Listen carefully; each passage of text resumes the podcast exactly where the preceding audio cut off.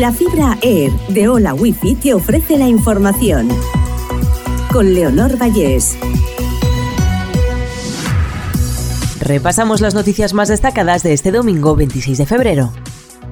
El jefe de la CIA dice estar seguro de que China estudia enviar armas a Rusia. Por su parte, Rusia ha interrumpido el suministro de petróleo a Polonia por oleoducto. Los hombres se suicidan tres veces más que las mujeres en España. El suicidio es la primera causa de muerte no natural en España y los estereotipos de género podrían ayudar a entenderlo. El 30% de los suicidas son hombres mayores de 65 años. El precio de la luz baja un 45,4% este domingo, hasta los 76 euros el megavatio hora. El precio mínimo de 4,16 euros se dará entre las 3 y las 5 de la tarde, mientras que el máximo de 137 se registrará entre las 9 y las 10 de la noche.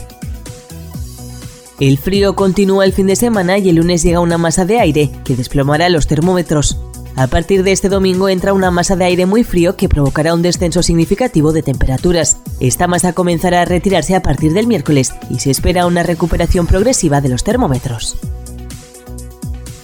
Educación crea 123 aulas públicas de dos años y eleva la tensión con las guarderías valencianas. El sector privado alerta de la cantidad de vacantes existentes por la caída de la natalidad y dice que la medida implica un mal uso de los recursos públicos. Hola Wi-Fi, velocidades de fibra, vivas donde vivas, te ha ofrecido la información.